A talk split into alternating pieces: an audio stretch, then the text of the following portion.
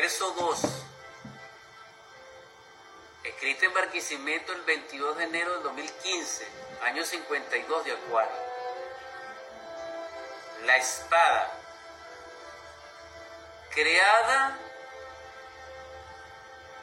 en la angustia del vacío, en la plenitud de la soledad, en la aspiración solar, en la confrontación del todo, en la nadidad del ser, en la contemplación y la quietud, en la tempestad y la tormenta. Surge como chispa en las tinieblas que se eleva y que desciende, que se cruza en su raíz configurando así el signo natural y sencillo del poder. Es la expresión infinita concentrada en un punto. Es el manantial de las fuerzas. Es la potencia. Es el rayo que alcanza, que vence. El látigo inio que doma. El escudo que se eleva. La radiación que ciega y somete. El amparo del débil la fortaleza del frágil, el lazo de la consagración y la gracia de aceptación de la nombradía. Es la distancia mínima protectora, la distinción soberana. Es el mandato, la obediencia. Es el manto de la humildad.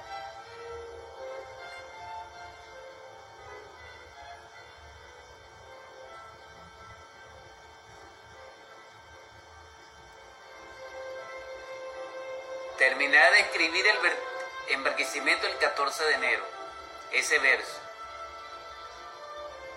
Verso 3, escrito en Barquisimeto el 20 de enero de 2015, año 52 de Acuario. La tierra roja, aquella suave masa que ahora endurecida y vuelta plateada, podía reflejar la luz también multiplicaba un haz de ellos y ocultaba la fuerza en su belleza. Todavía descansaba en el árbol a su lado, como las rocas al costado del lecho del río. Sufrió un poco de humedad, esa que separa lo sólido, mientras reposaba. Allí permaneció lo suficiente. Así se estabilizó como creación artística y forjada, ahora era el tributo. En ese instante, en la ribera este del lago, enriquecida con el colorido de algunas grullas, en las cercanías de su lecho, el forjador, entusiasmado, acordaba con la tejedora la hechura de la piel, que la ocultaría su vestidura. Xianzu Li era su nombre, aunque en su oficio se le conocía como la piedra de toque. Lo convenido fueron 200 piezas de plata y el tiempo requerido media luna en el firmamento, 14 días menguados. Juntos fueron al árbol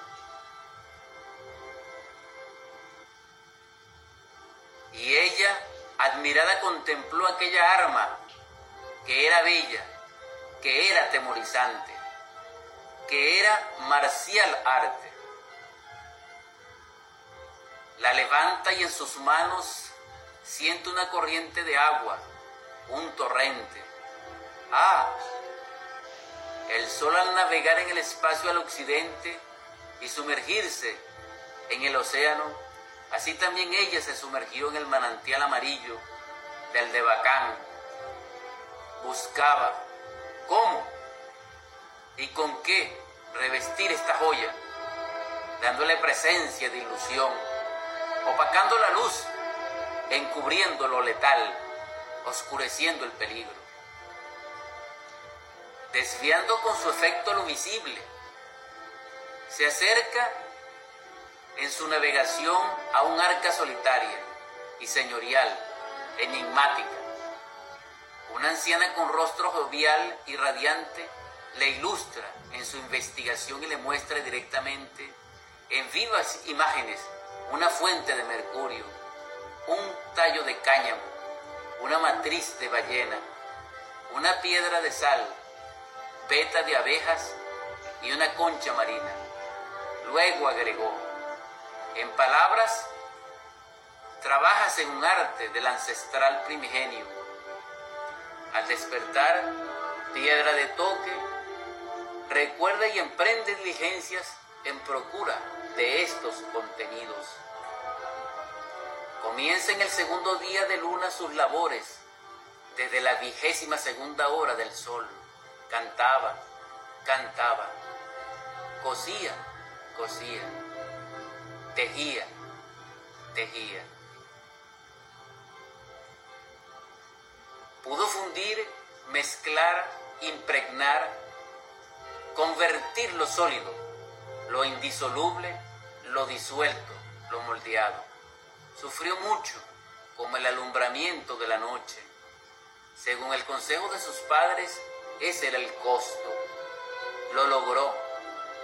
En la simetría creadora, en sus arquetipos, conjugó dos septenios en tres unidades, armonizando el todo así. Un septenio que desciende la unidad, agregándola. Esta, en su impulso, se estabiliza a sí misma en un escalar inmediato lateral, progresando, ascendiendo nuevamente al septenio y retornando definitivamente a la unidad. Su valor 71, 171. En tejidos, igual a su oquedad contenida. 6.066 en volumen. Término de la obra.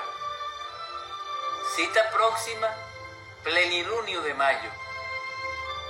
Ambos se encuentran en el lago como lo acordaron, portando cada uno su joya labrada que unirán en una. Formulación de la igualdad artística y hermética. El forjador recibe de piedra de toque la vestidura, la prisión, la admira e inmediatamente envaina la espada. Ken la eleva y gira, un tributo que espera.